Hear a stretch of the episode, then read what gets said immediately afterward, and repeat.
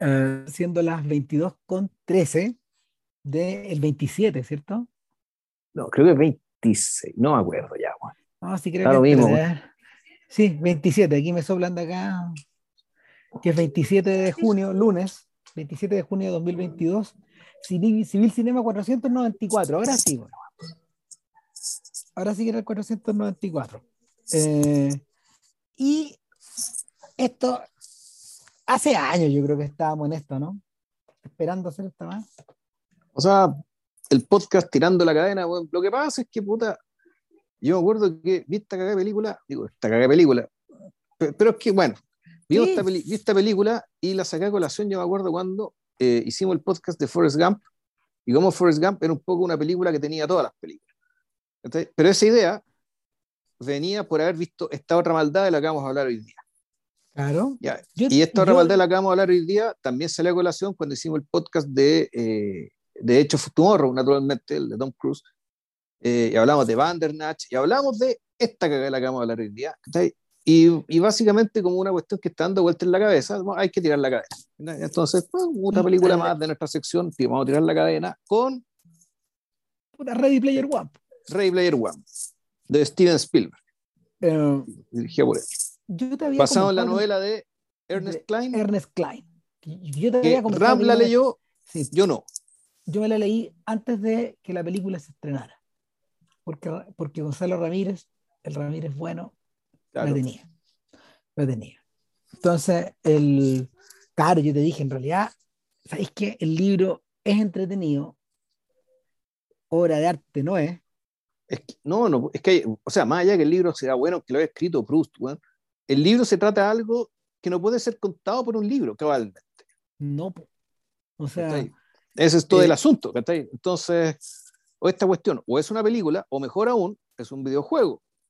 Claro, ahora, una cosa que es interesante es que eh,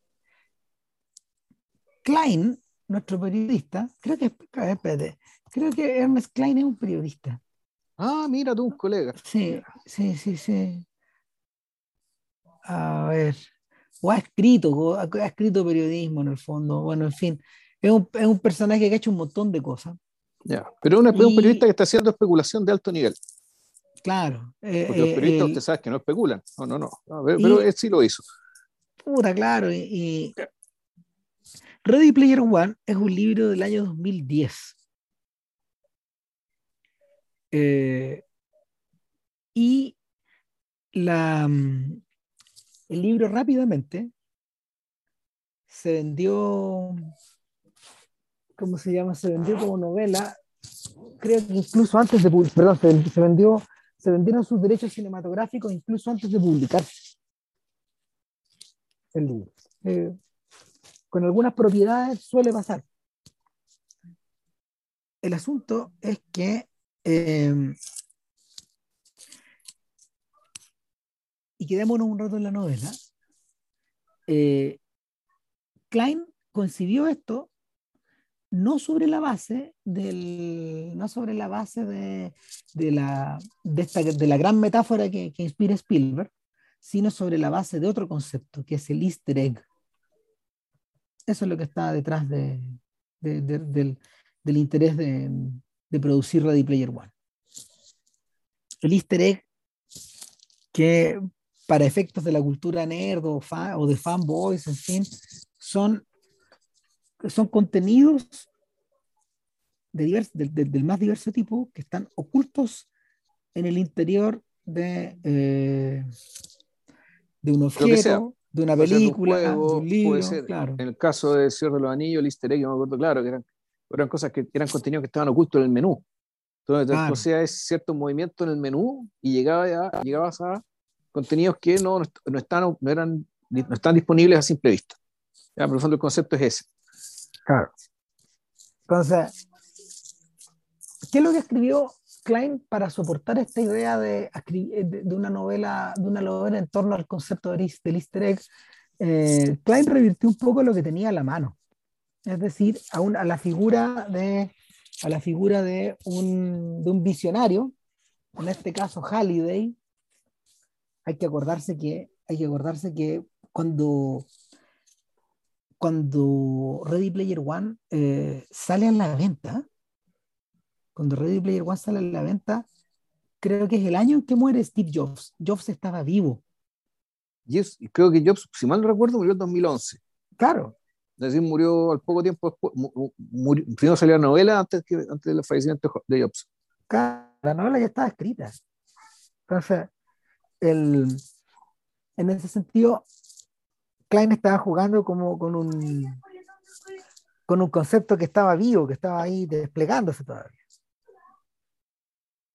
Eh, hoy día estamos, hoy día estamos en el, ¿cómo se llama? En el punto más bajo de, de estos visionarios huevos, estos visionarios digitales. Estamos en el mundo de Elon Musk. Mal. No estamos en el mundo donde. Sí, no, bueno, es que aparte que. A ver, lo que pasa es que ni, siquiera sé si Halliday sea comparable con Jobs. No, pues, que es que no, porque de partida Jobs es un visionario hardware. En el fondo, lo, que, lo que te ofrecía Jobs era un tipo de experiencia distinto, pero a través del hardware y sus propiedades. y a lo más de un sistema operativo que sea más o menos mononito, pero que en realidad era una prolongación de esta, esta visión estética, estetizante y minimalista, digamos, ¿cachai? de la tecnología que desaparece. ¿cachai? Y creo que es como ya la gran visión de ellos. Pero cuando, era otra hueá, ¿cachai? Cuando es otra cosa. Cuando, cuando tú te leí el libro, tú decías, ah, este pone Steve Jobs. ¿Cachai? Es como una mezcla de Steve Jobs con la foto, de, la foto, esa foto frontal de, de un de un de un de un Einstein viejito. Así te lo describe un poco. ¿Cachai? Y te lo describe como un tipo de pelo blanco, pelo largo, medio hippie post hippie, alguien nacido de hecho en 1972. El año en que nací yo, de hecho. Desde sí, no, es nuestra generación y por eso es que el, el, básicamente la de Golden Age, a la cual el, el, mundo de Oasis hace referencia permanentemente, es la década de los 80, o sea, el fondo es la infancia de la infancia de Halliday. Claro. Entonces, eh, utilizó ese, ese, segundo concepto. Entonces tenemos el easter y tenemos la idea del visionario. El visionario que eh, ya, vamos a, ya vamos a explicar qué, qué inventa Halliday, pero es la idea del visionario. Y lo tercero, lo tercero que fusionó Klein eh, como concepto fue la macronostalgia o la retromanía. Que es una idea de. La, la, macro, la, la, retromanía como concepto es una idea de principios de los 2000. Eh, aquí va, lo hemos discutido acá en, en, otros podcasts. Eh, la retromanía tiene que ver con esta idea de que en momentos de agotamiento de la cultura, lo que sobreviene es un impulso desesperado y desesperante por volver hacia atrás.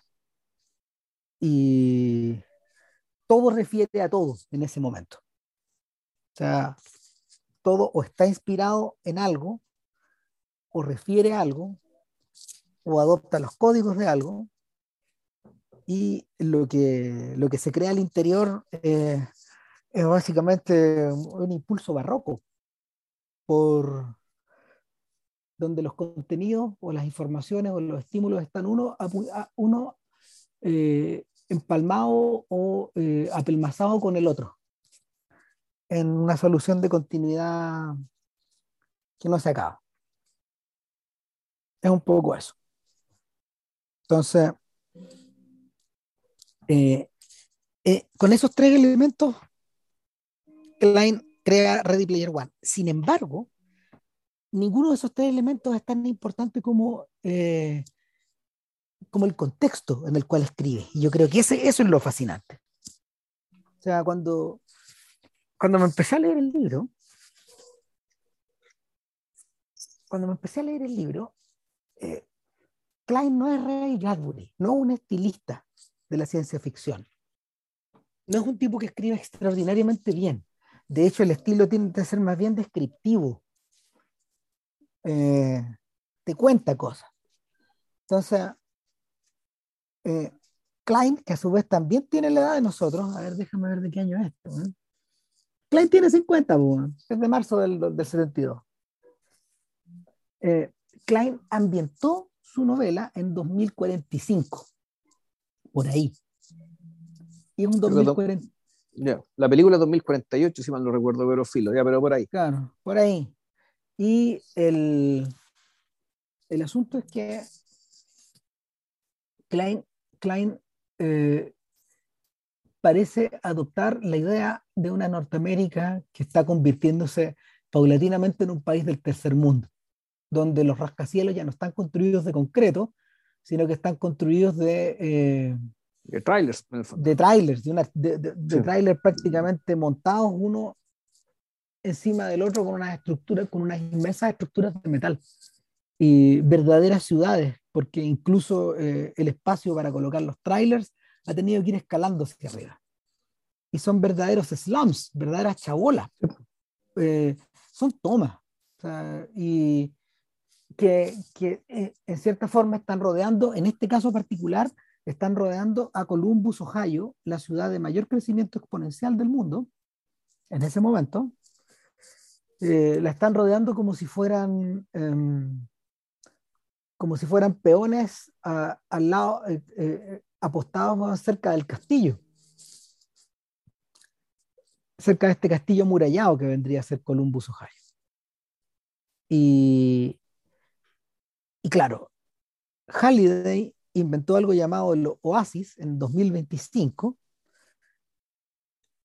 un, un, un universo virtual que paulatinamente ha ido apoderándose de todas las actividades humanas.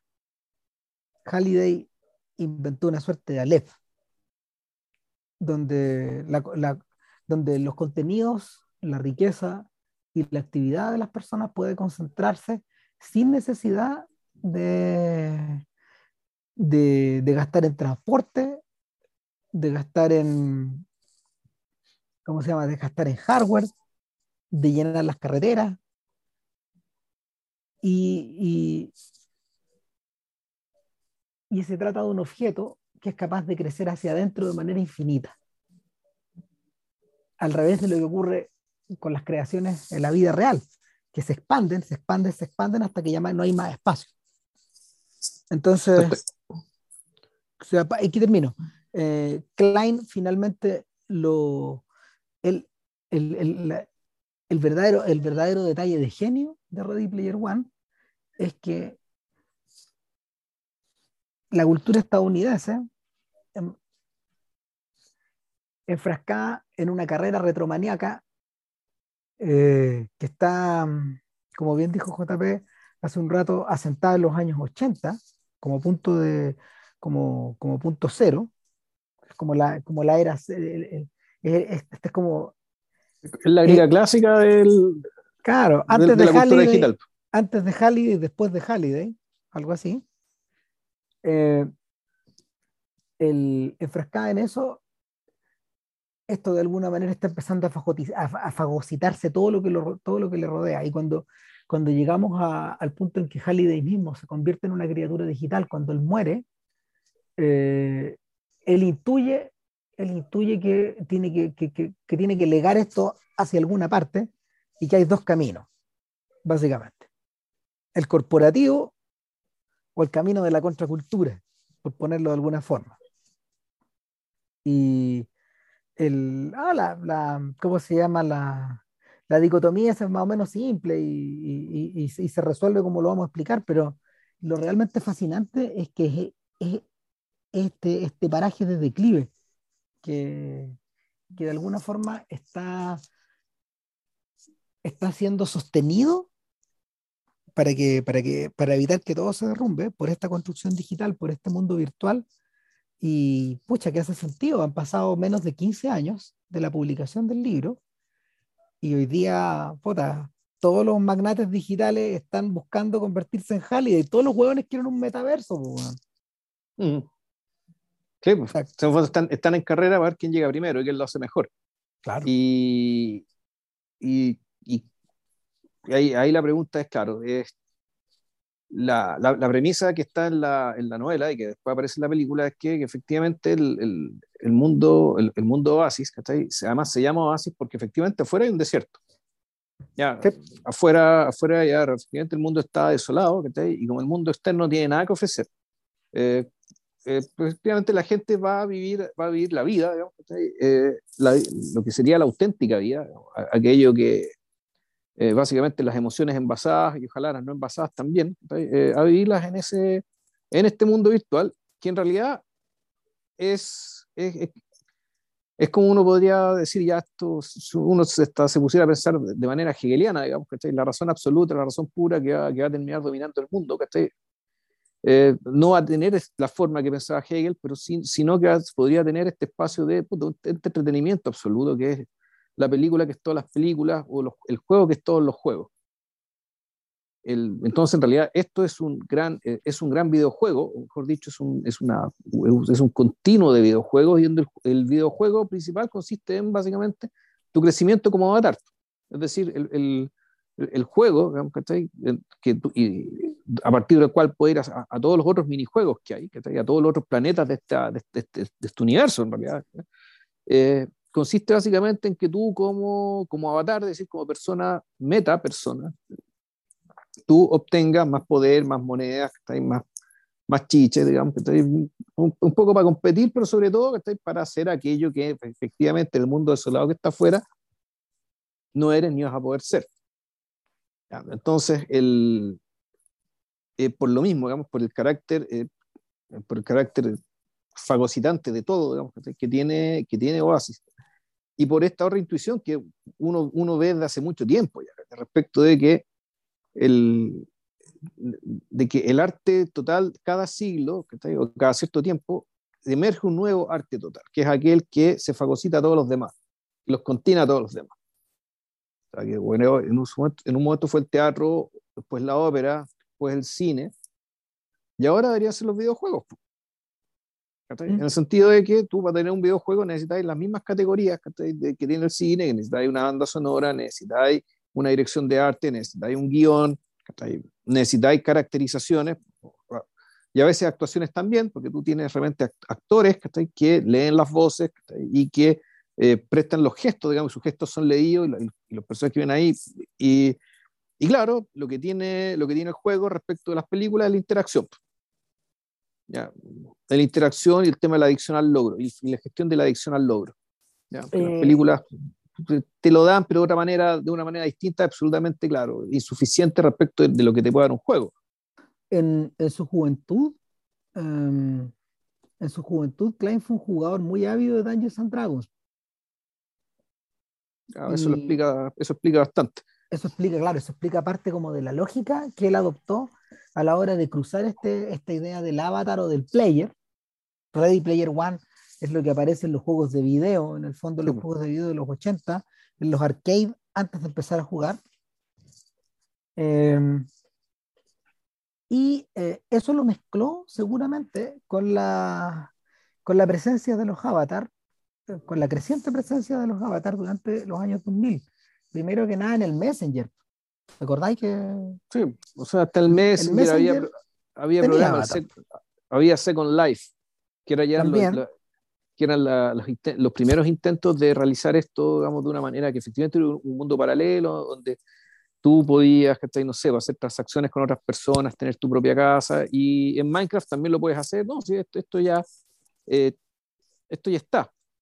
Ya Entonces, estaba, claro. Estaba, ya, estaba, bueno, en 2010, que estaba en ciernes, pero, eh, pero antes de 2010 ya existía Second Life. Entonces, el, entonces claro, lo, que hace Clan efectivamente eh, eh, junta todos estos elementos, crea esta ficción, y ahí la pregunta que te hago es si es que lo hace de una manera tal, que no sé si es él o, Spielberg, que básicamente integra en esta lógica eh, otros productos culturales que están muy de moda, digamos, y que es parte de la romanía, no necesariamente de los 80.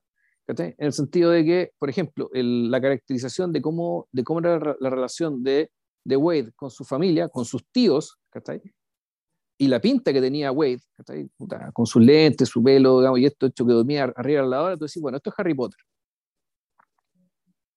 Ponte tú.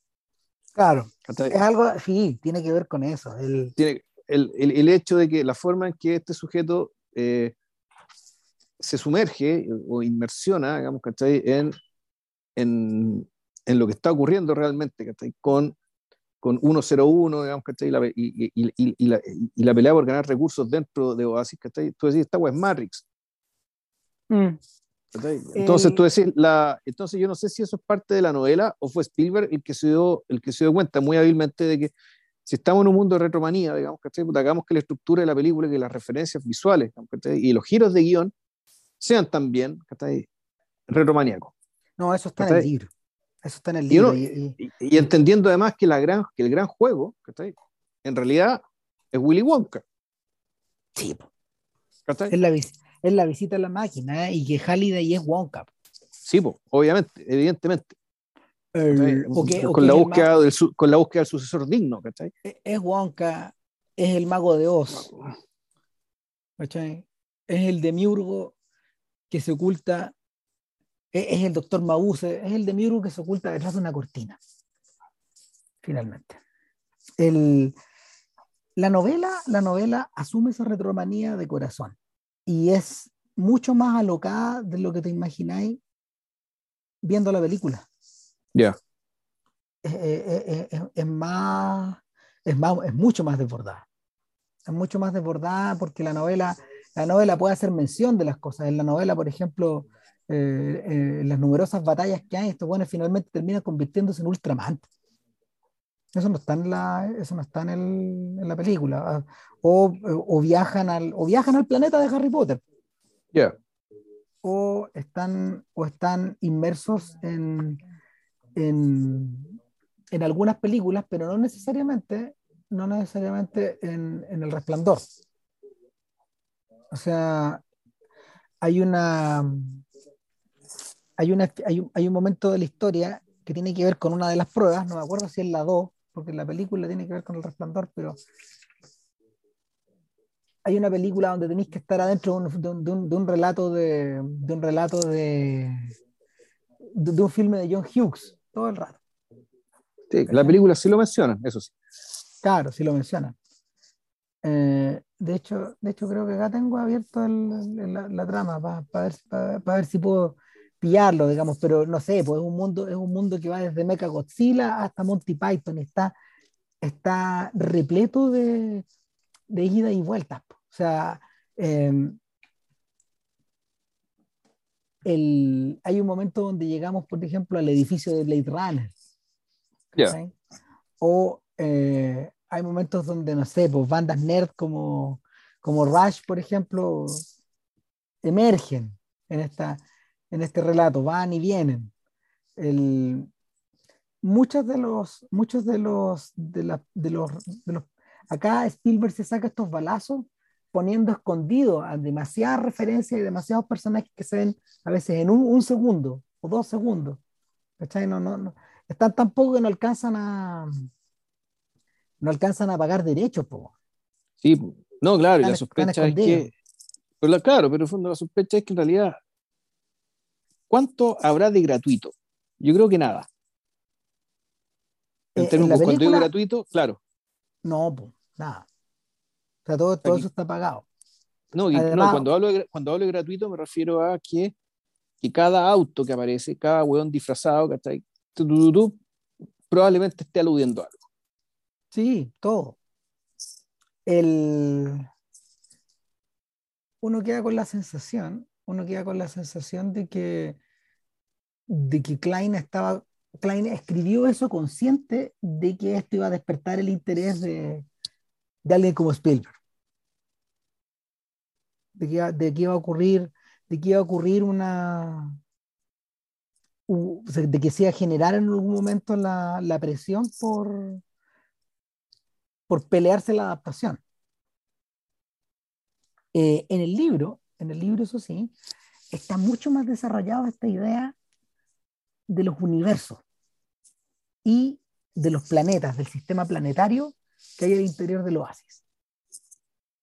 Y es fascinante, porque como Klein tiene tiempo para explicar todas estas cosas, ayer le explicaba a Juanito, pues le contaba que, que White Watts, el protagonista de Ready Player One, él tiene, él tiene mm, este avatar llamado Parcival, con el que él se mueve a través de los distintos planetas, entran y salen en el fondo, entran a través como de unas especies de portales que te, que te transportan a, a los otros planetas. Pero hay un planeta que está controlado básicamente todavía por el Ministerio de Educación, ¿cachai? El equivalente, y, es el planeta donde la gente va al colegio. Y, en y en ese planeta tú no tienes avatar. Tú eres tal cual, eres tu, nombre, eres tu nombre, tu número de seguro social. Tienes tu apariencia real en ese planeta. Y es en ese planeta donde Wade Watts descubre la primera, la primera clave. No en la carrera. Ya. Eh, hay, hay diferencias ahí. ¿Cachai? Hay diferencias. Ah, bueno, ahora me acordé. La película que, la película que tienen que como que ir sampleando e imitando juegos de guerra. Muy ochentero, de Matthew Broderick. Un Matthew Broderick antes de, de Ferris Bueller. War Games es de un filme de John Badham. Eh, y el, eh, van, o sea, claramente Spielberg no iba a homenajear a War Games, tenía que subir el nivel. Bueno, el asunto es que. Sí, y bueno, y, esto es otra teoría que tengo yo, a lo mejor es. Yo creo que de, haber estado vivo Kubrick, eh, esta película la habrían hecho juntos, como inteligencia artificial. Yo creo que es como el mismo estatus, el mismo nivel de interés. Sí, claro. Ahora, a mí lo que me pasa, a mí me lo que, o sea, y, para entrar lentamente en la película, lo que ha pasado con lo, lo que ha pasado con Spielberg y la ciencia ficción, en cierta forma, es que en la medida que él volvió a, hacer filmes del género, la, la visión que se fue desgranando paso a paso se puso cada vez más oscura, cada vez más llena de matices en el fondo y el, y el, el, el clivaje definitivo el que se produce con inteligencia artificial, pero, pero esto, ya estaba, esto ya estaba insinuado en Jurassic Park. Esta idea de que, por un lado, el espectáculo se, se convertía en algo virtual, por una parte, pero por otra parte, a lo que se aludía era al mundo de los dinosaurios, hacer real el mundo de los dinosaurios, algo que está completamente fuera de tu alcance algo que entra en el, de, de, de, hecho en el reino de la fantasía.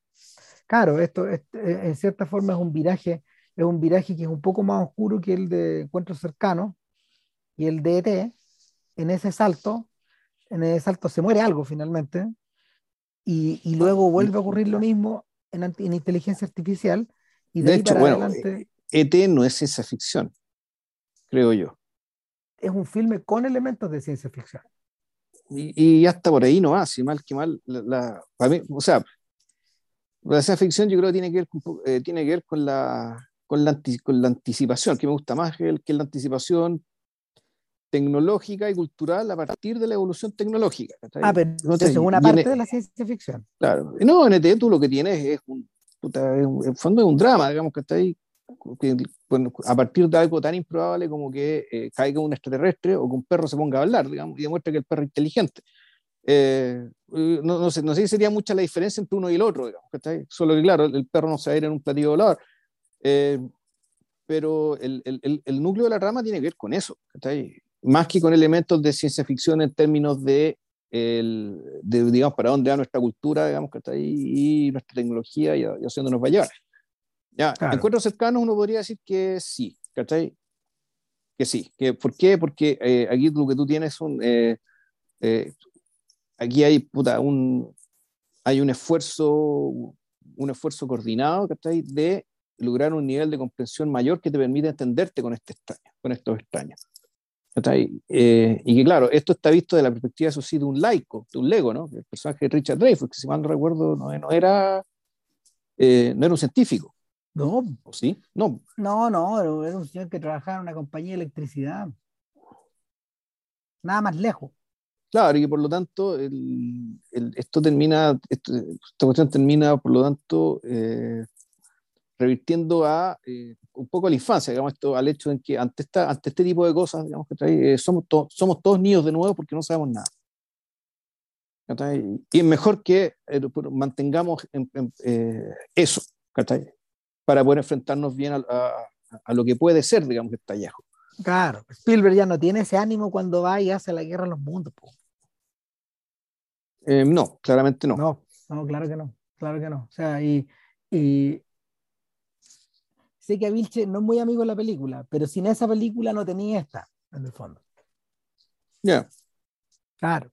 Ha sido un camino derecho hacia la distopia. Tanto así que eh, Spielberg en algún momento barajó la posibilidad de hacer un tercer filme con Cruise, una película llamada Interstellar, escrita, por, escrita por el hermano de Christopher Nolan. Estuvieron desarrollándola años los, los dos. Interstellar es, es, un filme, es un filme de Tom Cruise con, con Spielberg originalmente. Ya. Y se, Naturalmente se que él era McConaughey, ya. Claro, claro que sí. Se deshizo de eso, se cambió, se cambiaron muchas cosas, y Spielberg cambió de objetivo y empezó a pensar en un filme llamado Robocop, Robo, Robocopali, a ver, Robo Apocalipsis, Robocopalipsis, algo así. Ya. Robo Apocalipsis, eso. Eh, y, y Robopocalypse es una novela también, interesantemente publicada en junio de 2011, en una fecha casi equivalente a la de Ready Player One. Este one también compró el libro, en paralelo, compró los dos. Ujú. Claro, y lo que tenías ahí es una, es la guerra, es la guerra contra Skynet, básicamente. Ya. O sea, eh, es desarrollada de una manera, de una manera, como se llama, mucho más intensa. Mucho más intensa. Y, y estuvieron desarrollándola por años también, varios años, en paralelo, las dos. Y finalmente este Juan renunció, renunció a hacer la película después de que estuvo, estuvo, estuvo programado su estreno el 2013, imagínate. Y lo estudiaron para el 2014. Chris Hemsworth era el protagonista de, de Robocalypse junto con Hathaway. Ya.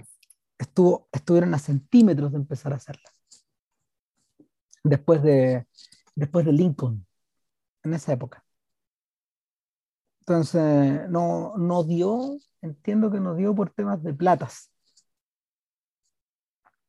Y, y finalmente, finalmente esto, ¿cómo se llama? Redundó en que, en que apostó finalmente por Ready Player One. Yo creo que, yo creo que se dio cuenta de que el concepto era más interesante para él. Era- iba a ser más atractivo. Sobre todo esta idea de, eh, sobre todo esta idea del, del- del deterioro de infraestructura y el deterioro económico, familiar y moral de, de la nación. pues. O sea, sí, al final eso es lo que llama la atención de la película. Lo otro, lo otro, es, el, lo otro es el soporte también. Sí, ahora, otro- la impresión que yo tengo es que el- en realidad el- es- Estados Unidos sigue siendo el mundo para estos efectos. Y sí, en realidad, claro, Estados Unidos, pero en, en Canadá están igual. ¿Cachai? Tal vez no tanto, pero igual. En el fondo, el, el tema este de Oa- Oasis como un fenómeno global. O sea, claro. ¿Te acordás cuando hablamos de, de Logan? sí, Claro, este, este es un mundo similar al de Logan. exacto. en términos como de, en términos como de deterioro, de, de empobrecimiento. eh, era bien conspicua la forma en que, en que el- los productores el director de Nolan, bueno, y el propio protagonista, weón, delinearon una, una especie de distopía en la que ya no existen ni los superhéroes. En la que ya, en la, en la que, en la que el tractor pasó por encima de todo. Y en este caso, en este caso, eh, Klein lo espesa un poco, porque este, el, libro, el libro parte en Oklahoma, en, esto, en, esto, en estos cerros de trailers. Y una vez que Wade Watts es identificado, ya vamos a, vamos a explicar un poco el argumento, ellos se trasladan a Columbus, Ohio. Columbus, Ohio, para estos efectos, en la cabeza del joven Wade Watts, es como, es como Silicon Valley, un poco. Y finalmente él consigue establecerse ahí para estar más cerca de, de estos personajes. Eh, en el libro hablan que, claro, que el papá de Wade, que murió joven, igual que su mamá, o sea, es, es, convenientemente otro, otro huérfano más, en la, en la filmografía de Spielberg. Eh, el papá bautizó al cabro chico con una doble W, W, White Watts, Peter Parker, Clark Kent, en fin. Bruce Banner, sí. Claro. Entonces, el, en cierta forma, en cierta forma, el trayecto del libro, el trayecto del libro va en esa dirección, porque el, el protagonista, al revés de lo que ocurre en la película, es un, es un chiquillo eh, común y corriente, gordinfloncillo, que, que tiene pésimo estado físico y que en la medida de que él empieza a meterse más y más y más y más en el mundo virtual, en el oasis y en la medida que él empieza a ganarlo, a ganar los créditos y a superar las pruebas, eh, él va cambiando. Porque llega un momento en que cuando se traslada a Columbus, Ohio, él se compra una especie de hub donde en un hotel, donde él queda encerrado todo el día, como que se, se encarcela a sí mismo. Pero bueno, devolvámonos al comienzo.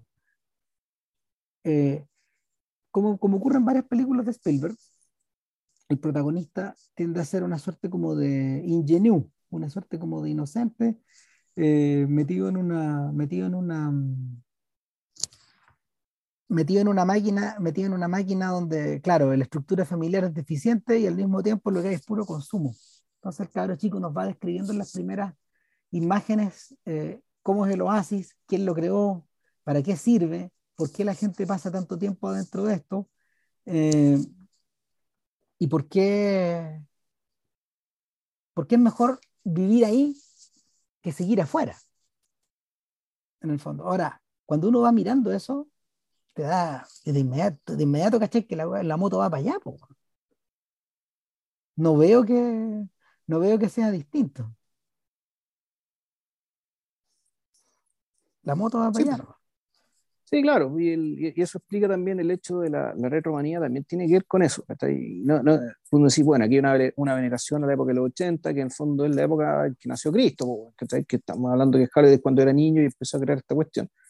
Pero el tema de, de fondo es otro, o sea, el, el, tema es que esta misma pobreza material, este mismo deterioro, digamos, eh, eh, producido básicamente por las inequidades, por, por, las desigualdades y al mismo tiempo por la, por la masacre ecológica, bueno, efectivamente pauperizó la vida a todo el mundo. Y, lo, y lo, que, lo que ofreció la cultura fue básicamente este escape, este oasis.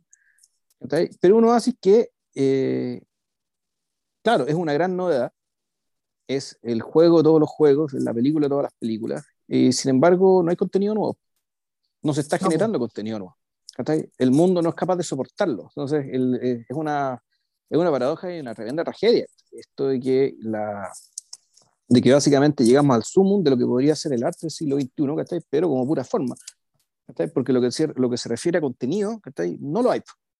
No lo hay porque no hay condiciones para hacerlo porque están todo el mundo metido jugando, eh, jugando y, escapando, escapando del horror de afuera, y, escapando también de sí mismos, creándose avatar más atractivos de lo que realmente son.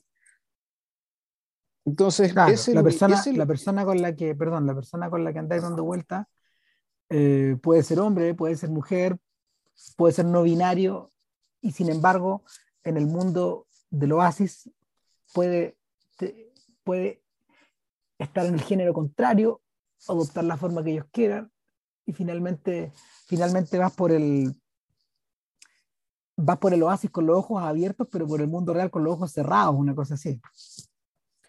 Y, claro, entonces la... Y, es raro este podcast porque en realidad la película como historia asume, asume todas las premisas de su propia ficción. Por lo tanto, la historia es una historia, ya que ya dijimos, las referencias son obvias no vamos a decir necesariamente que una historia trillada, pero una historia que es camino del héroe, eh, es el jovencito que obtiene recompensa en carne además, ¿cachai? El fondo, y que tiene básicamente todas las, todos los chiches, todos los trucos, digamos, ¿cachai? De un montón de ficciones anteriores.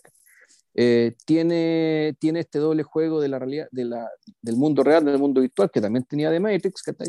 Y así, entonces la película misma, y, eh, es una película cuyo contenido eh, el, cuyo, contenido, pues, cuya trama, lo que hace avanzar el asunto, digamos, es también de lo más convencional, el fondo no tiene nada nuevo, lo realmente brillante de esta película es toda la premisa, es toda la construcción del lugar en el que se desarrolla. Incluso esta película viola un, no sé si, sí, viola, yo diría que viola, Viola una ley que es muy importante, Que es que el antagonista, ni siquiera el antagonista es suficientemente potente, Para, para que, para que la, para, que, lo que lo que está en juego acá parezca realmente importante, porque en realidad el verdadero antagonista es un payaso, es un pastel, es un tipo que eh, es un tipo muy mediocre, que no, no, uno no se explica cómo poder llegar a tan alto a nivel corporativo, a menos que efectivamente también las corporaciones están hechas pelotas.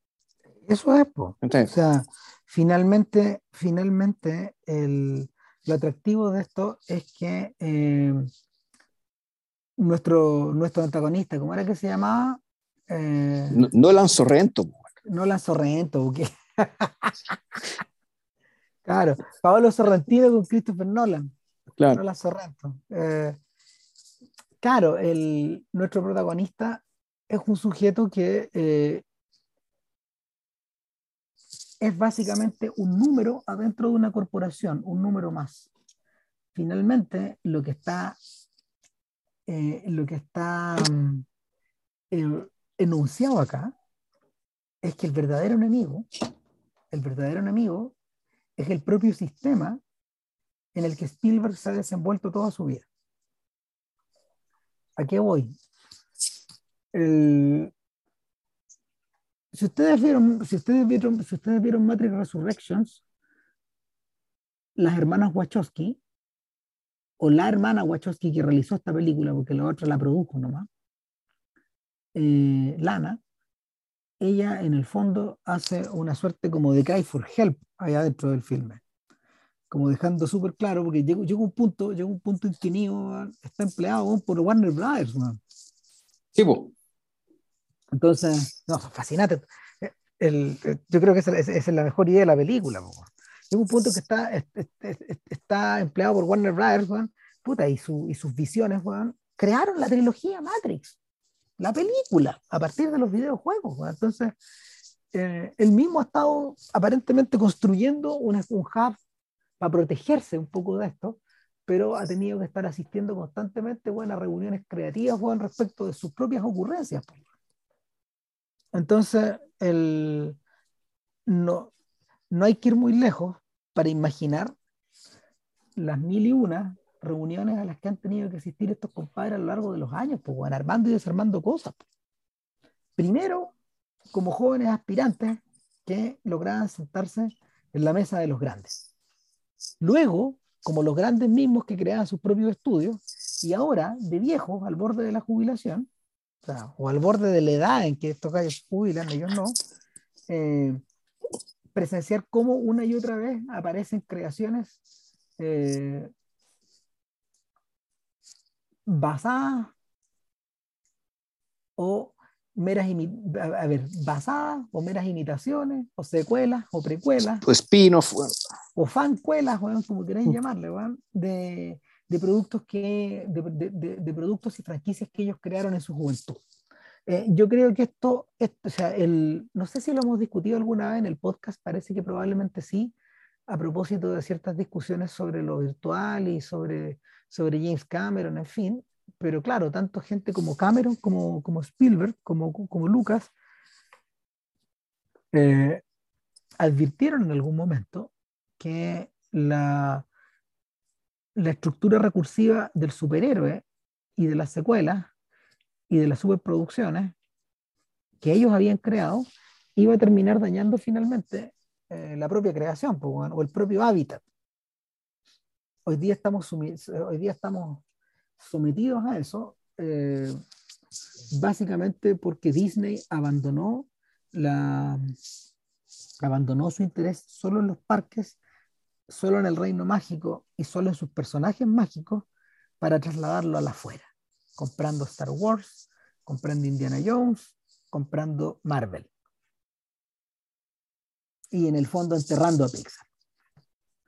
Entonces, lo que tenía es una, es, una, es una serie sin fin de, de, suits, como les dicen los gringos, es decir, ejecutivos de la corporación, como no lanzó rento, que están permanentemente al cuidado de estas propiedades, buscando expandirlas para generar riqueza para los dueños de las acciones.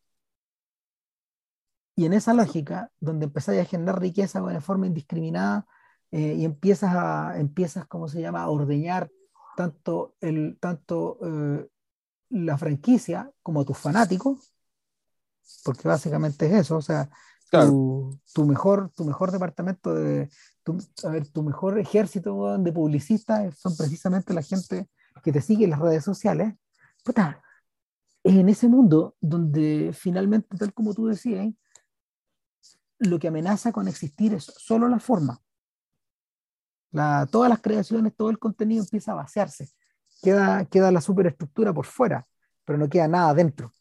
Claro, entonces después, entonces eh, en medio de eso te aparece la película india RRR, bueno, y dices, chucha. Ya, aquí hay otra cosa. Aunque sean las mismas aspiraciones comerciales, ¿cachai?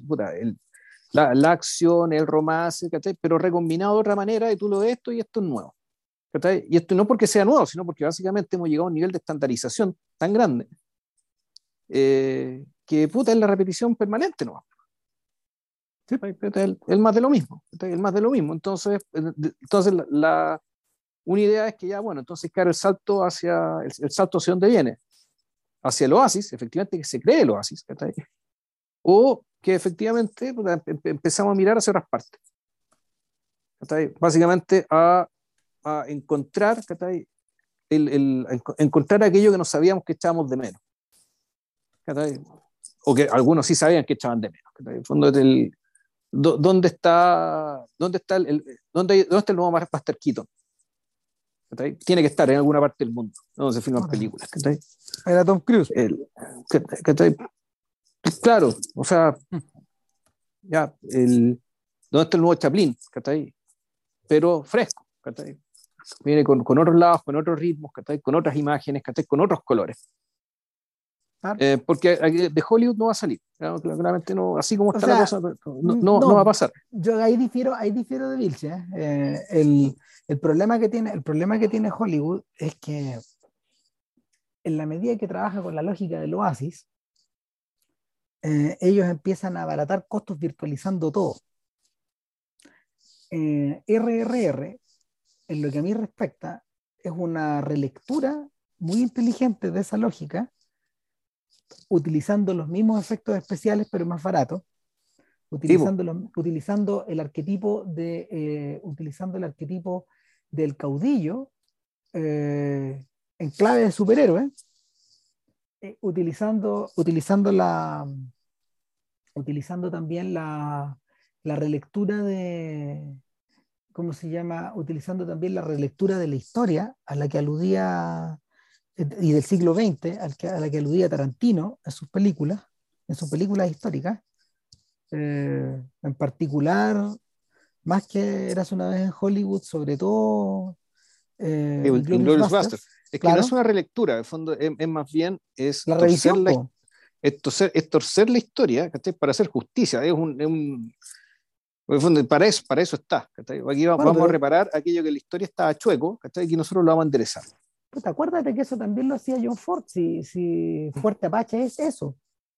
Y claro, Fuerte Apache es una película donde se tuerce y la película te dice, esto lo torcimos. Estoy torciendo la historia de Coster, pero te estoy avisando que la estoy torciendo. Porque de esta forma, en el fondo, la gente lee sus propios mitos. Entonces, entonces el, el RRR eh, es una mezcla de todas esas cosas una mezcla virtuosa de todas estas cosas.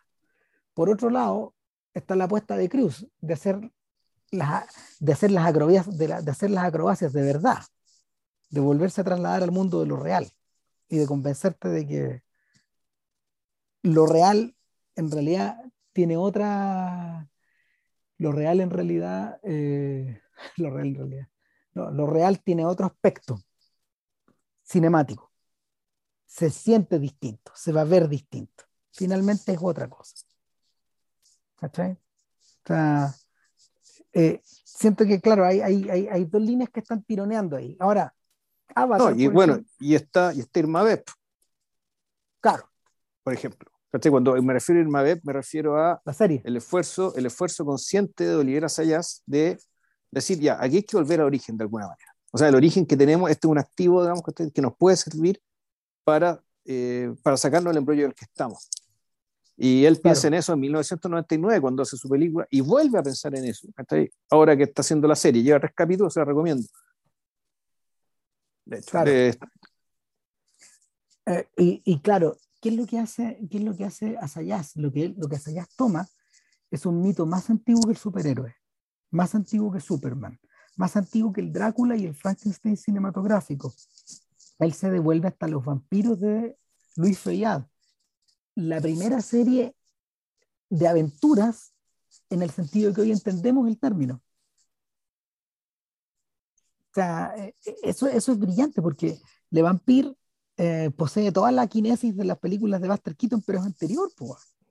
Claro, y es una. Y bueno, y, cuando dice no es Drácula, porque Le Vampire realmente no era vampiro, sino que era, era, una, una, organización de ladrones. Es una banda criminal, digamos. En ese sentido, esta cuestión es antes que Doctor Mabuse. Eh, y que también tiene, y también hay un gran vampiro, y también en el fondo hay una, bueno, esta, misma idea que, que, eh, que después desapareció del cine en cierto sentido, que que el mundo de Lampa es un mundo tan organizado, igual, perdón, igual de organizado y prácticamente mimético respecto del mundo del, de, la superficie. Claro, lo que, está arriba está abajo, es la idea de M. claro, que la idea de M y que la idea de él también le llama Mabuse. Eh, y, en, yo también me acordaba de esta película El Millón, por ejemplo, una película francesa de los años 30 donde, el, donde uno notaba que en el mundo de Lampa también había una jerarquía súper rígida y, super, y, bien, y bien comprensible y bien mimética, bien especular, digamos, respecto de lo que pasaba en el, mundo de la vigilia, en la luz de día. Claro. El, entonces, claro, y, la, y, y, claro, entonces está Levan por un lado y la figura central de Irma Beb, que es la que básicamente es la, es la, primera, es la primera villana mujer, que es el, además la primera en vestirse con el, con el, traje, el traje negro ajustado, que tiene un nombre que no me acuerdo cómo se llama, es, ese tipo de traje. Sí, son esos eh, trajes de, de, de, látex. Claro, el, no, ella, el Musidora eso lo hizo con seda. Lo que pasa es que después se hicieron trajes de látex, el, la, imitación, la referencia que le hace, no sé, el, eh, en, Los Vengadores, Diana Riggs, la, las gatúbelas que, que salieron después, y otro montón de personajes. Eh, Modesty Blaze creo que también usaba un traje ajustado. Un traje negro. Un traje negro. Un traje negro similar. Y donde, claro, en el fondo tú, tú ves lo que tienes, ese, traje negro, se mueve, es una sombra, pero es también una mujer desnuda de negro, pero es una mujer desnuda porque en el fondo tú, no, no hay nada que la cubra. No. En rigor.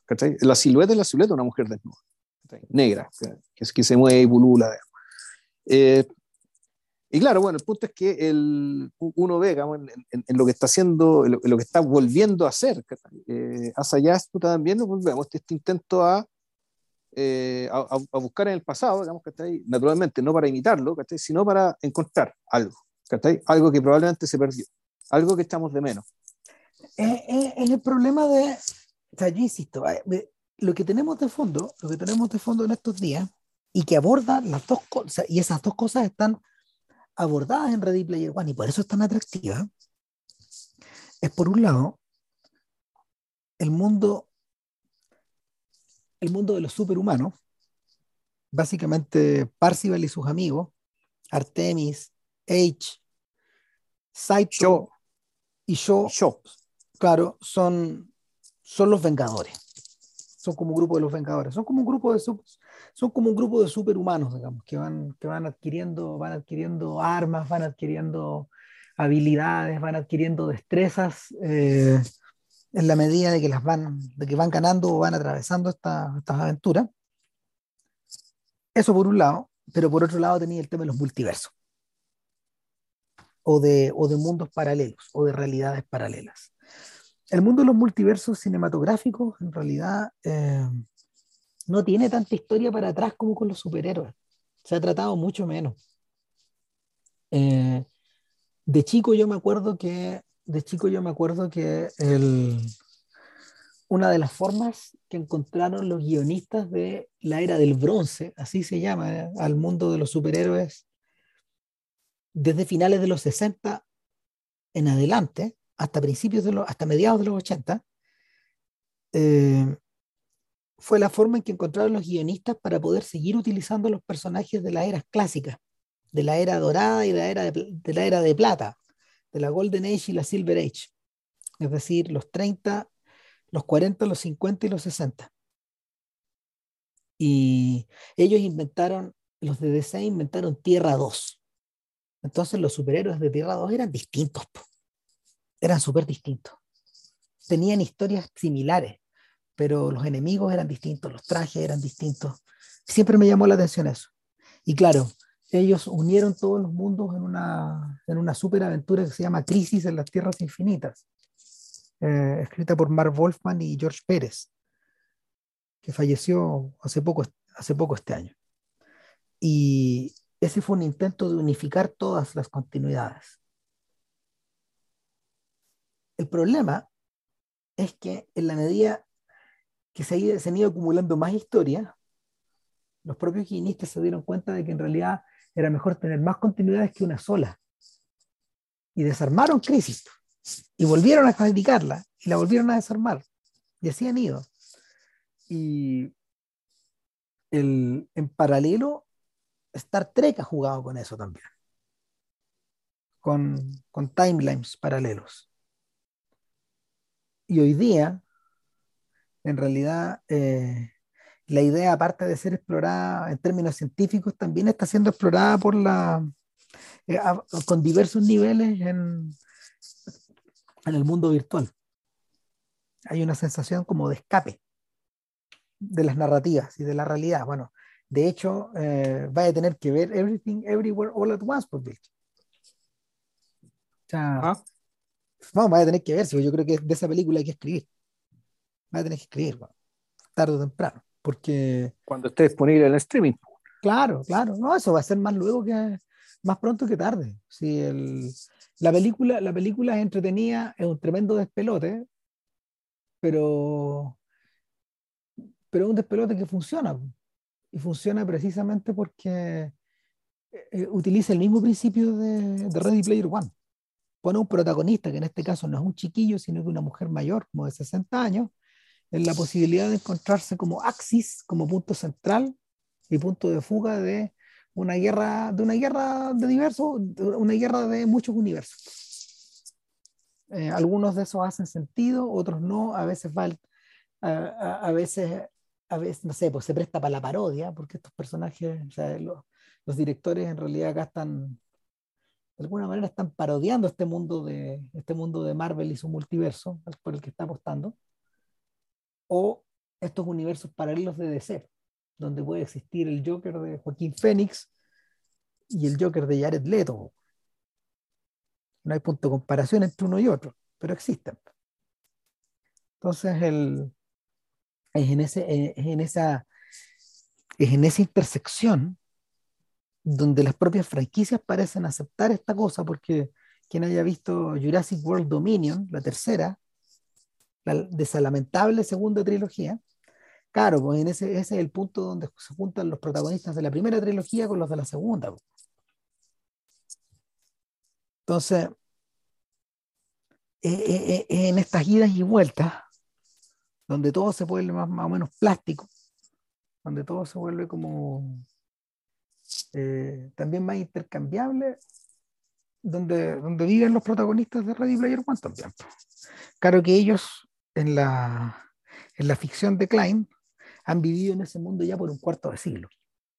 Esa es la diferencia que tienen respecto a nosotros. Entonces, todo se ha vuelto una melcocha también. Claro, y volvemos, una melcocha donde la que no se ha creado nada. Nada. no se ha creado nada. O sea, lo único que se creó nuevo fue el Oasis. El Oasis mismo. Esa es la, plataforma. esa es la última gran idea. Y, y, claro, ¿qué es lo que necesita Nolan Sorrento y los Sixers o los 101ers, eh, también eh, los 101, o sea, su ejército, que, se, que obviamente semejan al, al, ejército del imperio de la Guerra de las Galaxias. Sí, claro. Obvio. Eh, lo que Nolan Sorrento necesita es adquirir esto para llenarlo de avisos. Po, o sea, quieren, quieren, prostituir la última gran idea también. porque, bueno, eh, Halliday la dejó con código abierto, por decirlo de alguna forma, la dejó disponible para todos. Y disponible a los desarrolladores. En, el, libro explica bien, se explica bien eso. Que hay un, hay un planeta donde en el fondo tú vas y te, te podés tomar clases para, convertirte en desarrollador del Oasis y crear tus propios planetas. Ah, pues más que mal, cada planeta es una aplicación, güey. Sí, sí eso es si en rigor el, el, Oasis también ya llegó, el App Store, bueno, es un poco, es un poco Oasis, digamos, solamente que todavía no es capaz de convencerte de pasar tanto tiempo ahí. Ahora, yo, por ejemplo, estoy jugando harto Diablo Inmortal, ¿ya? Y la experiencia de jugar Diablo Inmortal respecto a Diablo anteriores es, es, bien extraña, porque por una parte, efectivamente, como un juego de teléfono, eh, tiene hartos elementos de pay to win, que le llaman, es decir, que tenéis que gastar plata para acceder más rápido a mejores, a mejores armas, ¿cachai? más experiencia, bueno, ¿cachai? mejores bonificadores y tal, eh, cosa que, claro, va en línea con, pero lo otro que realmente es sorprendente que es la decisión que tomaron respecto de que el juego es una especie de plaza abierta donde están los avatares y los jugadores los otros jugadores. Entonces, mientras yo estoy haciendo mi misión, ¿cachai? hay otro que está haciendo su misión al lado mío. ¿cachai? Y, y los veis pasar. y los veo pasar. Estamos todos ahí, ¿cachai? Es una plaza. Entonces, la lógica del juego que pretendía simular el viaje del héroe solitario, ¿cachai? Que tú, tú, tú, y tenías que, o por último, o que por último, efectivamente, te ponías de acuerdo y jugabas con tu pandilla amigo, tu pandilla amigos, y en, lote, ¿cachai? matando huevas, descubriendo cosas, ¿cachai? Total, el fondo, la lógica del juego rol en el mundo era para ti, ¿cachai? No, esa se acabó, ¿cachai? Ahora tú, lo, tú ves en los distintos escenarios del juego, ¿cachai? Que están otros tipos también en los suyos.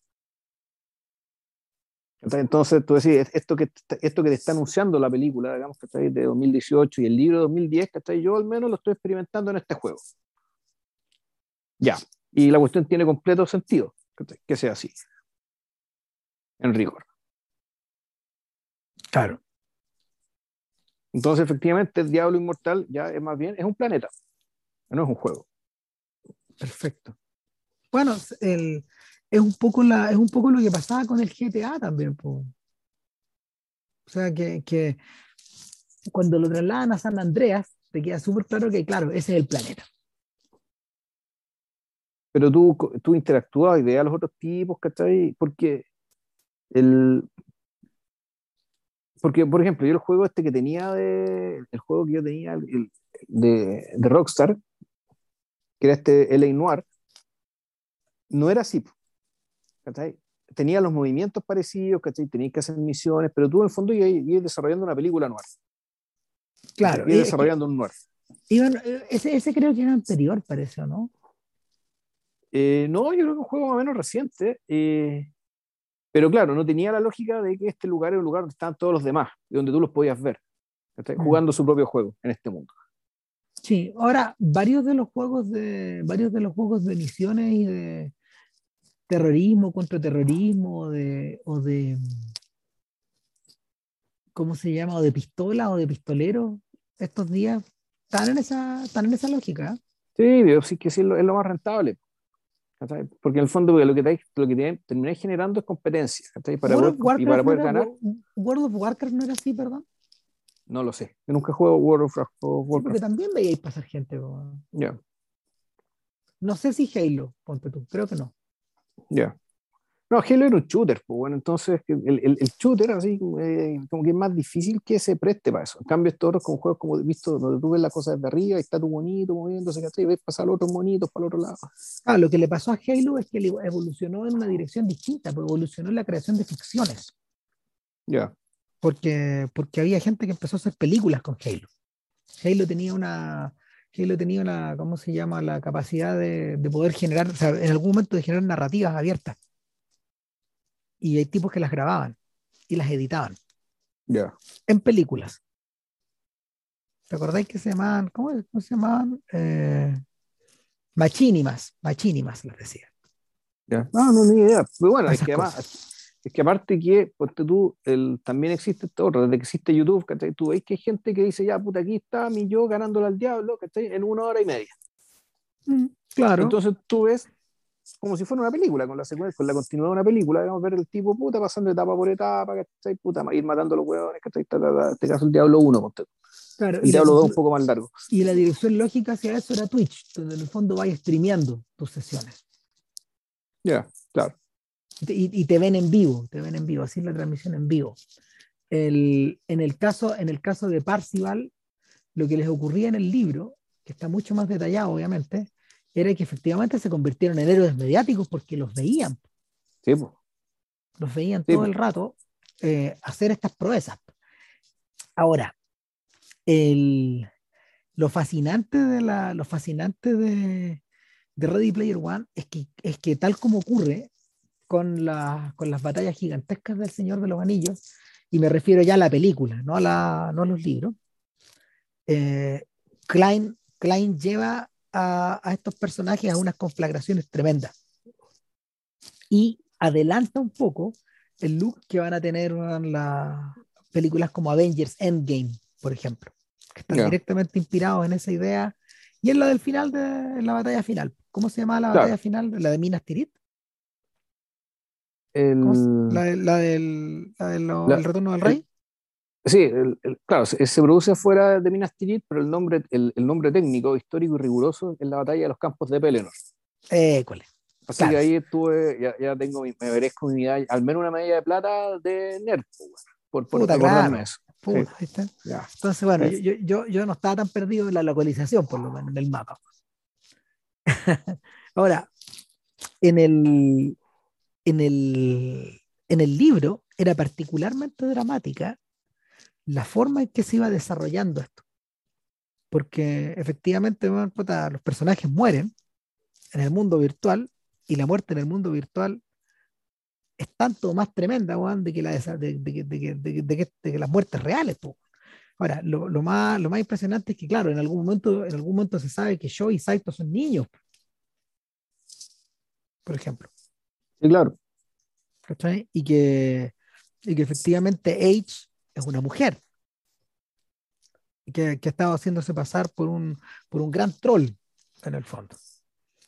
Y, y, que, y que Artemis es una versión más o menos similar a la de Wade Watts. En el libro, mira, en el libro, Wade utiliza toda la plata para irse directamente al corazón de la bestia y se arrienda una de estas especies de hub hotels donde tú entras y es una habitación blanca al estilo de 2001, más o menos, muy pequeña, es como un cubículo donde tú tienes tu cama y al lado tienes la esfera, donde eh, una, una, una esfera donde puedes meterte al oasis, que, es una especie como de, tiene una cinta sin fin, tiene unos elementos que te permiten, ¿cómo se llama?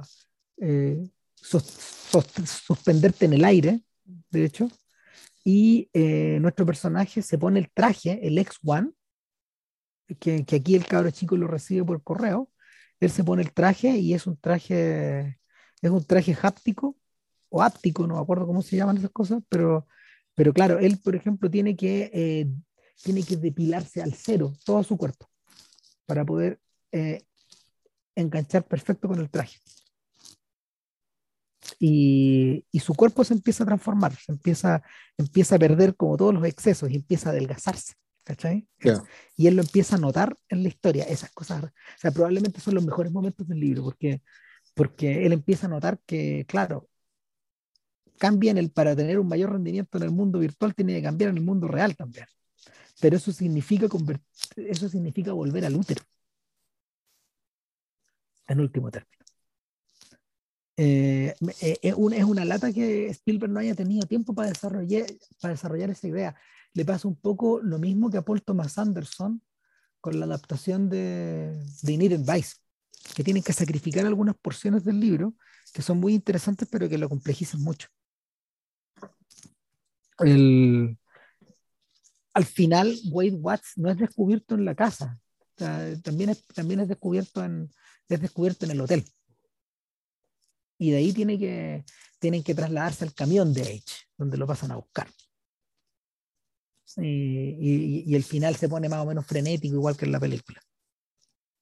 La película es que no me acuerdo del libro, pero la película por lo menos agrega dos personajes que, o sea, dos personajes que, que igual son interesantes. Uno eh, es el avatar de Nolan Sorrento en el Oasis, mm. que, es, que es Superman. Es Superman, sí, prácticamente Superman. Ahora, es notable esta idea porque eh, me gusta mucho, me gusta mucho la plasticidad con la que Warner Brothers siempre se ha acercado a, sus superhéroes. Eh, lo que está citando específicamente con ese Superman eh, corporativizado y que parece una bestia, un, Frankenstein, de hecho, eh, a lo que está aludiendo es, al Superman de, de, The Dark Knight Returns, el creado por Frank Miller. A ese Superman está aludiendo. Un Superman que en el fondo es la encarnación, de, la encarnación del, sistema.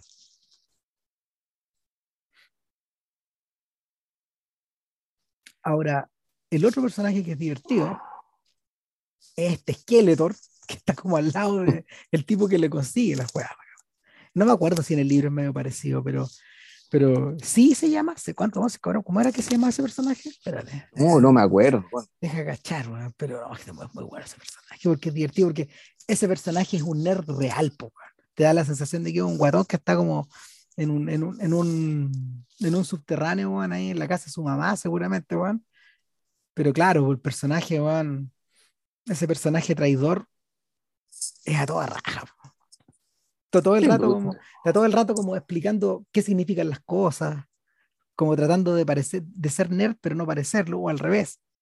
Claro, ¿por qué? Porque en el fondo, además, para colmo, el antagonista no es, no es de ese mundo. un que no tiene idea, que tienes que explicarle todo. Somos lo, único, lo único que le importa es la plata.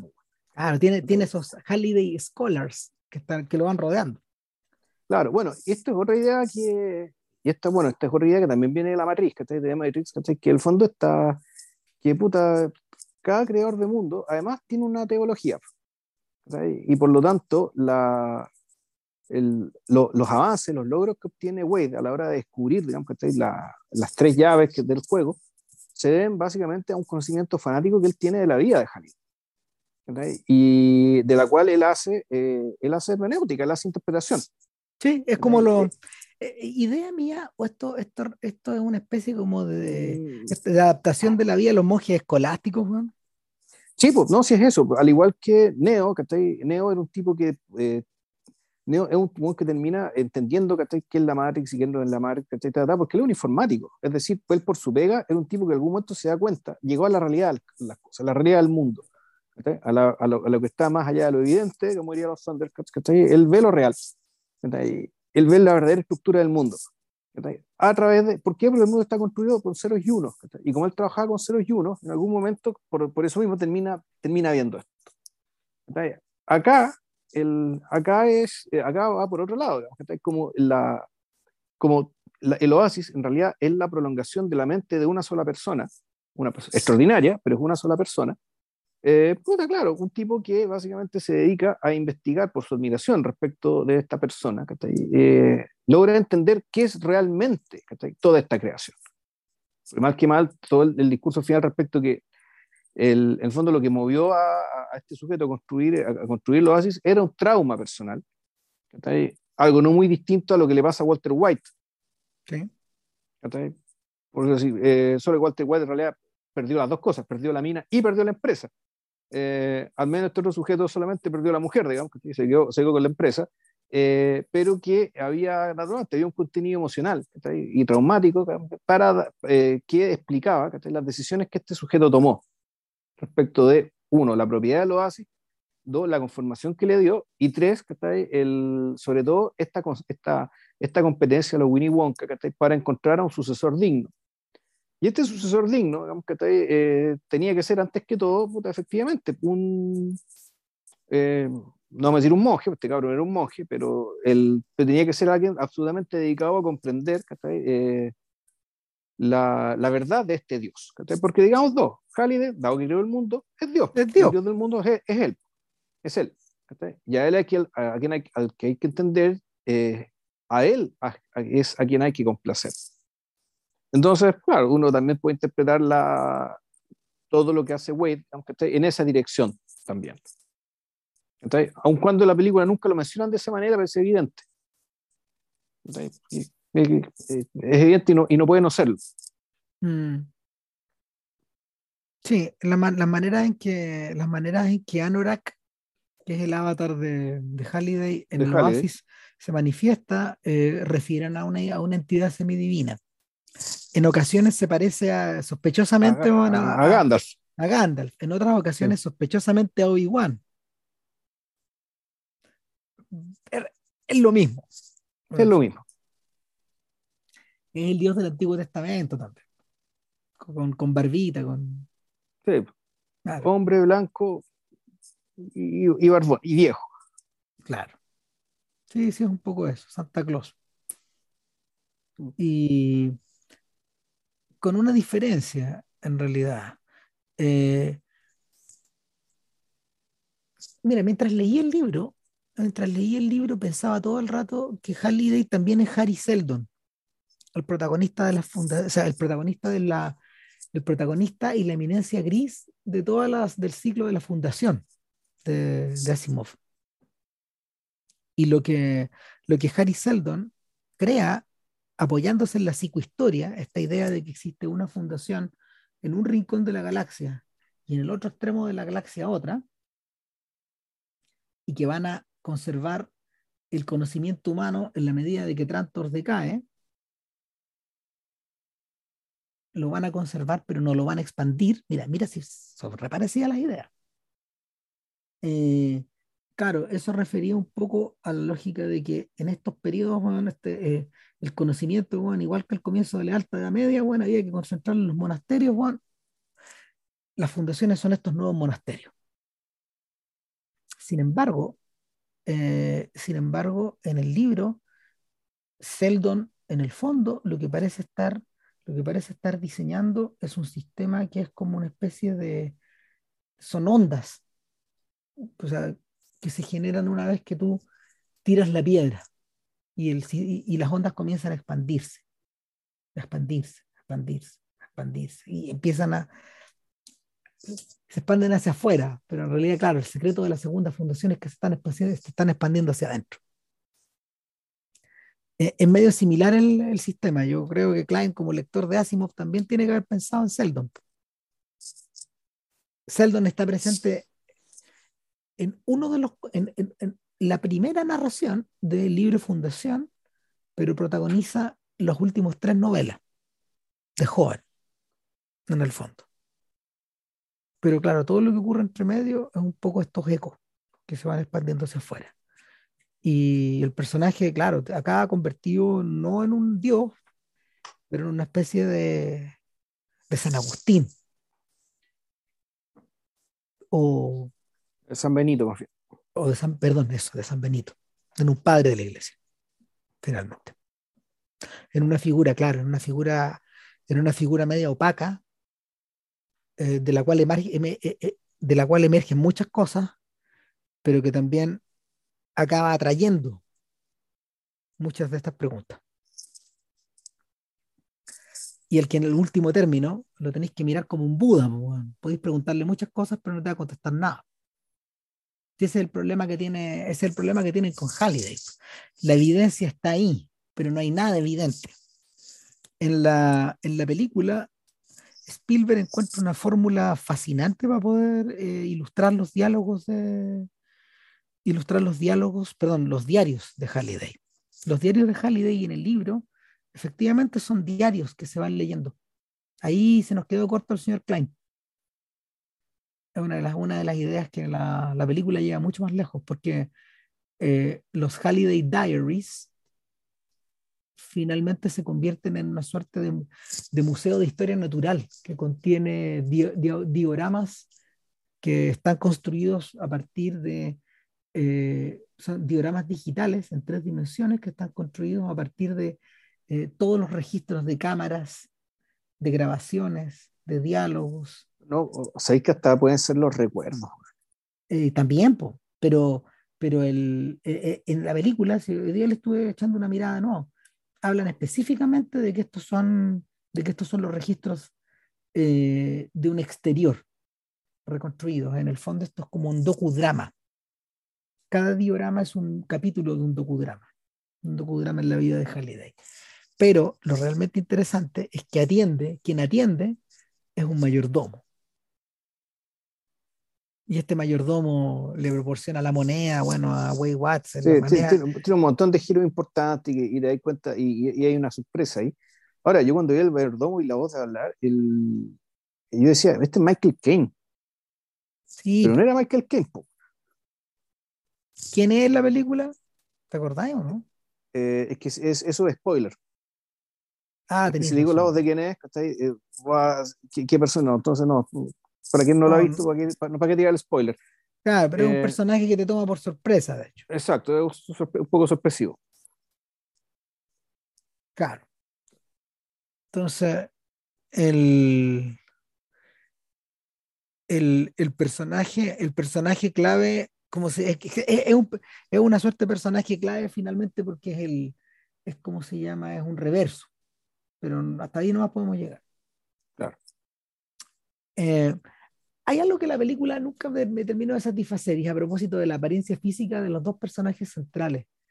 Eh, lo bonito del libro de Klein, y en ese sentido es un libro que está escrito, está escrito hoy día no, no, no, desentonaría en absoluto con el ahora, con el, momento, el momento actual.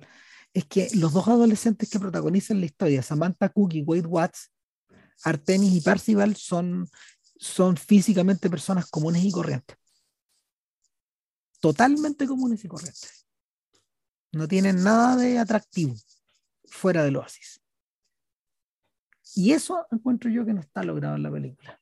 O sea, podrían, podrían, haber ido, podrían haber trabajado un poquito más, ir un poquito más lejos, creo yo. Y no sé, yo creo que el protagonista. Taicheria. Sí, sí eh, tiene cara de cualquier gringo.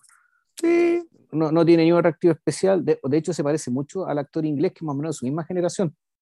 Bueno, para quien quiera ver a Ty cuando realmente era chico, él es uno de los protagonistas de El Árbol de la Vida y de Mud. De Mud, sí. Claro. O sea, esos son los dos, esos son los dos primeros filmes, los dos filmes importantes un poco en la.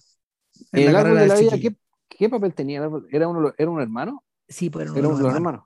Sí, claro. Pero no, es el protagonista, no, no, es. Ya. No, no, no, no, no es el protagonista. Es.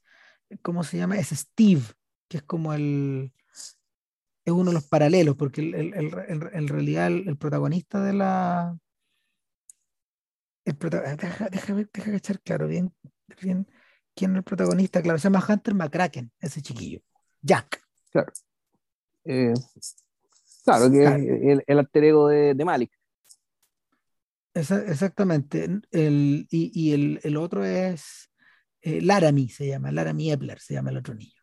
RL. Eh, el otro, el otro hermano importante. Este, este era el más pequeñito. Claro, en Mad está re, está, re chico también.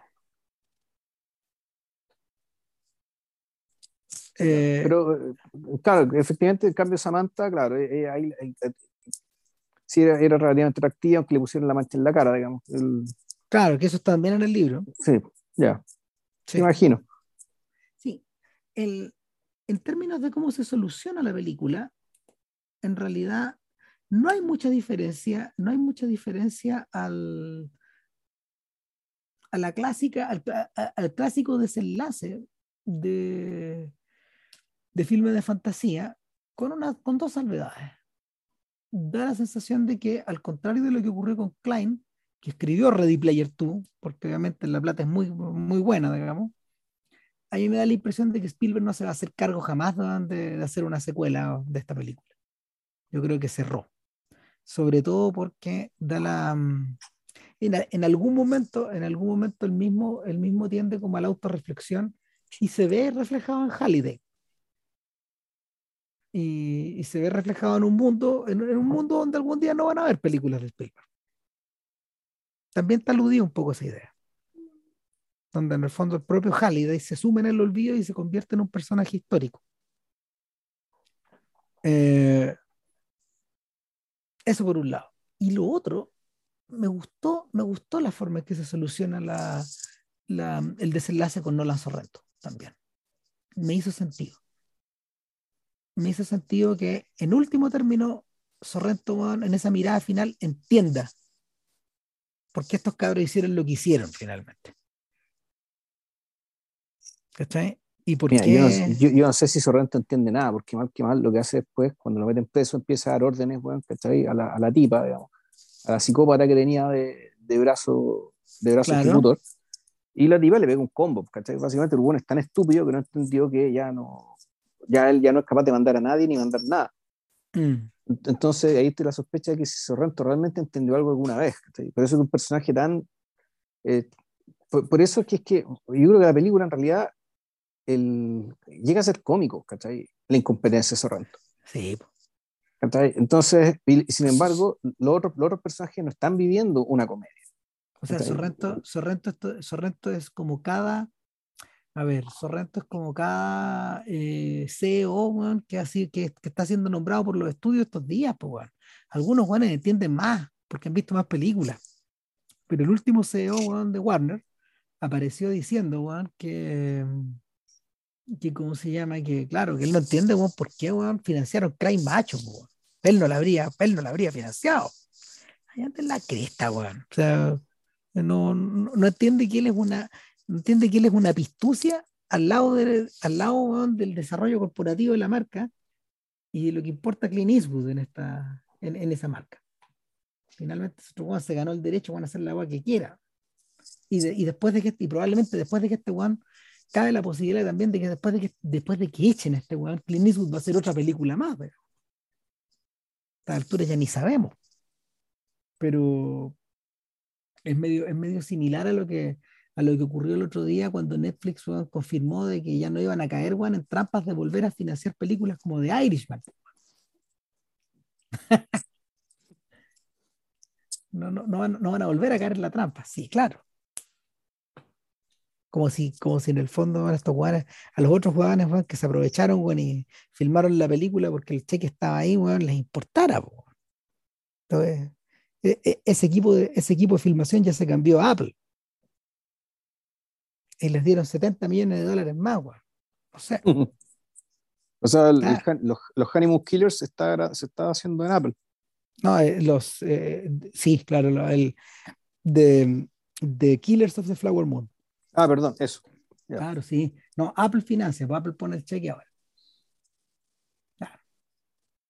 Ya, ya, pasó a la vieja, pues, bueno, además, pareciera ser que el problema que tiene Netflix es que están espantados con una, con una adaptación que hizo que hizo Noah Baumbach de White Noise, la novela de Don, de Don DeLillo, que ya ha costado más de 100 millones de dólares. Una novela, es como si es como si lo hubieran pasado a Cronenberg, 100 millones. Oye, a propósito de Cronenberg, a propósito de que a Vilches también, como el veintitantos de, de julio, le va a tocar ver Crime of the Future para escribir sobre ella.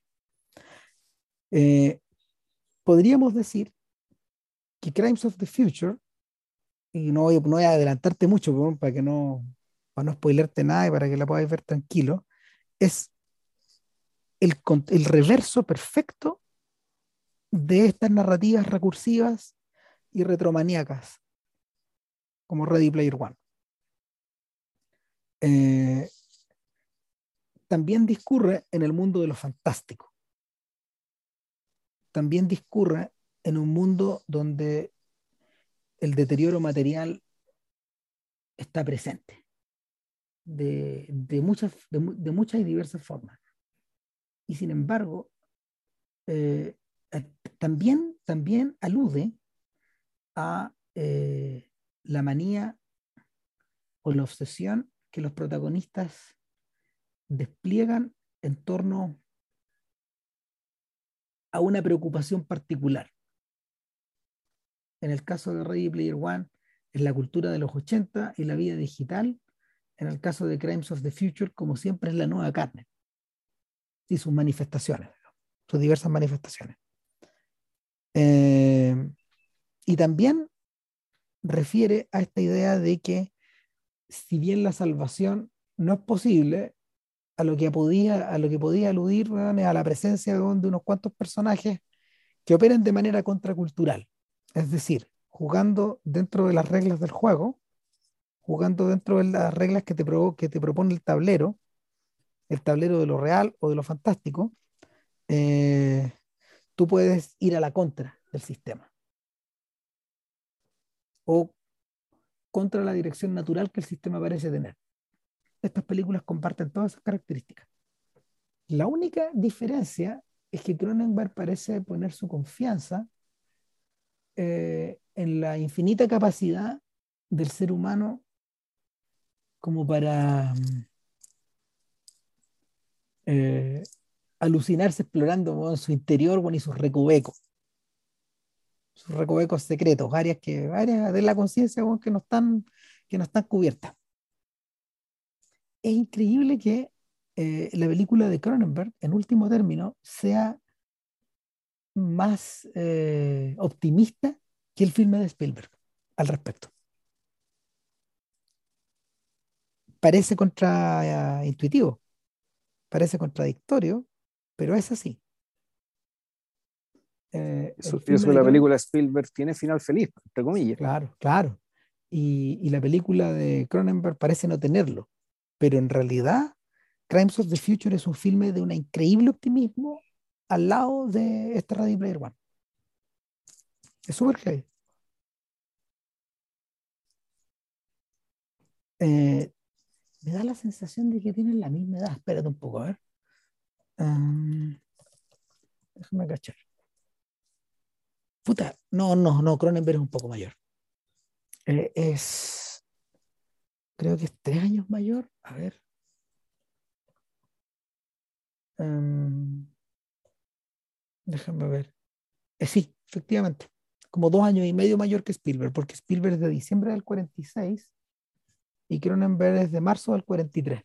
Eh, básicamente son de la misma generación. Es la misma generación, porque esa diferencia de las niñas es la misma generación. Claro, pero es interesante porque yo creo que, así como alguna vez establecimos una, una curiosa equivalencia entre Terrence Malick y David Lynch, aunque son carreras que pueden leerse de manera paralela, aunque parezcan muy distintas, pero tienen preocupaciones similares.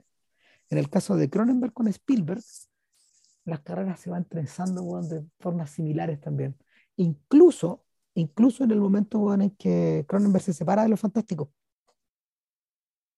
y empieza a hacer otras películas. Coincide también en el momento en que Spielberg se separa de lo fantástico. Qué curioso. ¿no?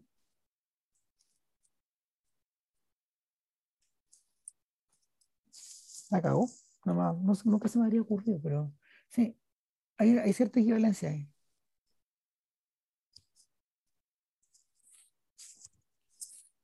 En fin. ¿De qué más, Juan?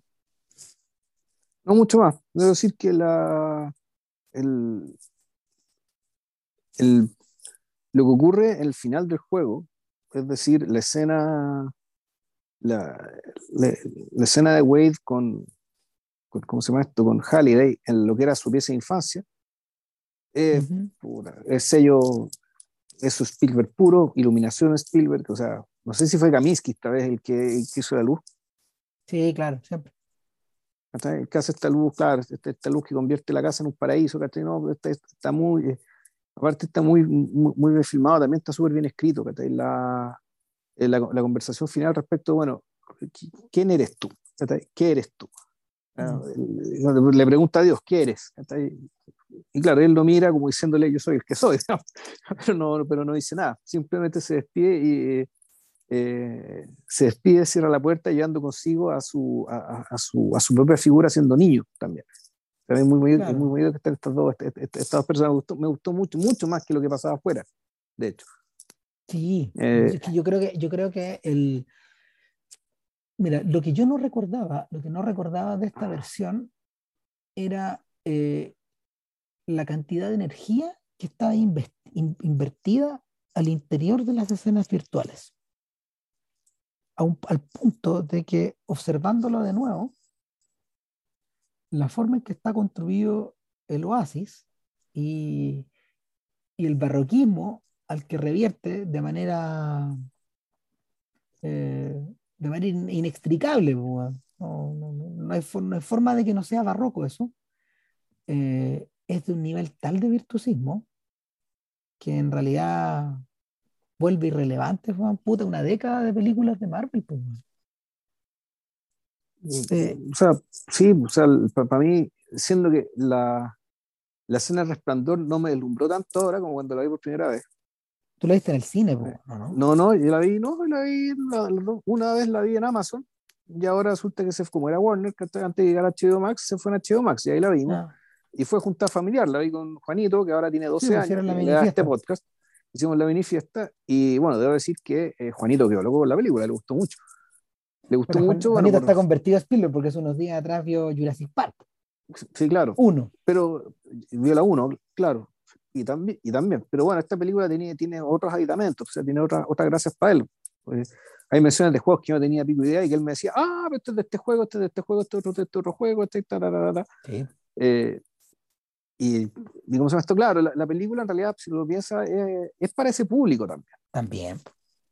Por lo tanto, eh, y eso implica, eh, y eso implica ciertas cosas que uno ya como adulto y, y medio mañado también, puta, por tantos años viendo tanta cosa que tú decís, esta película de fondo no, no, no es mucho más que, eh, ¿cómo se llama esto? Que su, que su premisa, que su contexto y que las ideas que están detrás. Puede ser, pero al menos lo que realiza dentro de, dentro de la obra lógica está realmente muy bien hecho. Funciona bien. Funciona bien y, particularmente lo que dice Ram. claro. Y particularmente lo que dice Ram respecto de las escenas virtuales, de que efectivamente es el corazón de la película está ahí. Sí. el corazón está ahí, está en la escena en la, en la, en la discoteca, está muy bien hecha, una maravilla, entretenidísima. Eh, lo que tiene que ver con el resplandor y la batalla final, que ya apoteósica. Bueno, y que claro, si tú decís, el, yo no sé, yo he visto unas par de películas Marvel y qué sé yo, y ni de cerca, Ni de cerca logran lo que se logra acá. No, no. El... Mira, aquí se nota mucho las lecciones aprendidas con Avatar. O sea, se nota que hubo, ah, se nota que también hay harta generosidad en compartir cierto tipo de, cierto tipo como de conclusiones a las que se alcanzan. Y también esto es fruto también de la, de la conversación intensa que Spielberg tuvo con Peter Jackson cuando ambos se abocaron a hacer Tintín.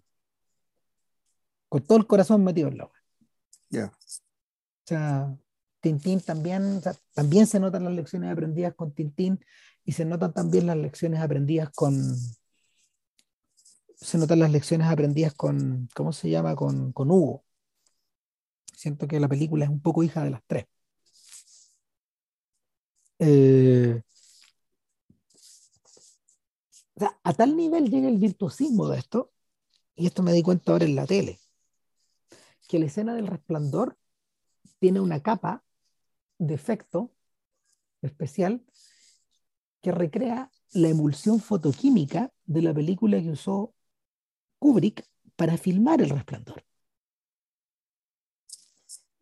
Cuando tú observas esas escenas, la, la emulsión se va moviendo con ese efecto cinematográfico que tiene, como de puntitos. ¿Cachai? Se ve eso en la pantalla. Cuando ellos penetran el resplandor, está esa emulsión. Cuando ellos salen, ya no está. A esos niveles de detallismo llegamos. O sea, para, para, todos los efectos, claro, la escena del resplandor estuviera, está como filmada en cine. A eso voy. Así se ve. No, la re que te cagó, po. Em, me da que pensar también qué va a ocurrir de cara a, fin de año, cuando, cuando Cameron por fin estrene Avatar 2. O sea, Cameron ha estado meditando profundamente un montón de dificultades técnicas y las ha estado solucionando. Efectivamente, Cameron hizo la película Bajo del Agua, por ejemplo la filmó bajo el agua. De verdad. Entonces no sé qué efecto va a tener eso, por ejemplo, en el filme mismo. No sé cómo se va a ver, no sé para qué lo hizo también. No sé qué lógica está ocupando. Eh, ¿La filmó para IMAX? Sí, claro, con cámaras de IMAX. Ya. Eh, me imagino que esto puede ir en dirección de una experiencia similar una especie de mix de lo experimentado por, por Cruz por un lado y lo experimentado en términos virtuales por el otro, digamos, con estos, estos personajes que hacen películas adentro de trajes, adentro de trajes hápticos a todo esto. Eso es lo divertido, pues las películas de Marvel son, son hechas por, con, con, huevones metidos adentro de trajes hápticos. Entonces eso, eso, es, lo, es, lo, divertido y lo ridículo al mismo tiempo. Eh, igual llama la atención, mira, en, en, lo, que, lo que ha ocurrido con estas películas es un poco lo que pasó con el Technicolor. Cuando el Technicolor eh, de el Tri-Strip Technicolor, este que, es, que es el que utiliza en el fondo tres películas y que las mezcla para crear el negativo final, cuando, cuando se inventó a principios de los 40, claro, lo que vino después fue una avalancha de películas de mierda donde el color, donde el color se trataba de imitar en esa dirección. Y lo que tú tenías, obtenías eran resultados dispares, de porquería, digamos. Películas que se han ido eh, con el paso del tiempo. Es un poco parecido a lo que ocurrió con el, con la, ¿cómo se llama? Con la, con la irrupción del 3D y con la irrupción de lo digital, al punto de que, claro, hoy día estamos bueno, viendo películas con unos efectos de porquería, bueno. Cualquiera que haya visto Obi-Wan, bueno, se, se, va a dar cuenta bueno, de que estos buenos ahorraron mucha plata. Eh. No están, pensando en la, no están pensando en la dirección de una experiencia que valga la pena, sino que muta de una weá que cumpla nomás. Están creando productos por lo menos en Ready Player One, weón, el producto se sostiene. Y lo mismo tú me podés decir, weón, tú das testimonio, weón, de que Jurassic Park se sostiene como bestia, weón, después de 30 años. Completamente. Es que, es que, eso no se puede creer, pues, weón. Es un milagro esa weá, pues sí.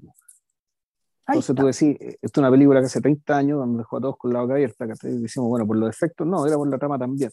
Y eso es algo que yo, yo, al menos que estoy reconocido desde siempre. O sea, para mí siempre. Yo siempre fui fan de esa película y, y, y, siempre tuve esa intuición de que la, la, película se sostenía por algo que era más allá de los efectos. Y efectivamente la vi ahora 30 años después y como una, como, puta, como una manzana recién sacada del árbol. Bueno. Impactante. Impactante. Sería todo. Oye, y después no sabemos, ¿no? no. Después yo, yo me tengo que grabar los platos, de hecho. Ese es mi después, pues, bueno. Y después volver a la pega mañana. No, puta es lo que hay. Ya, nos vemos, señores. Nos vemos, que estén bien. Cuídense, show. Chao, chao. Ya, bueno, ahora. A, a lavar los platos, espérate, voy a cortar. Ya. Show.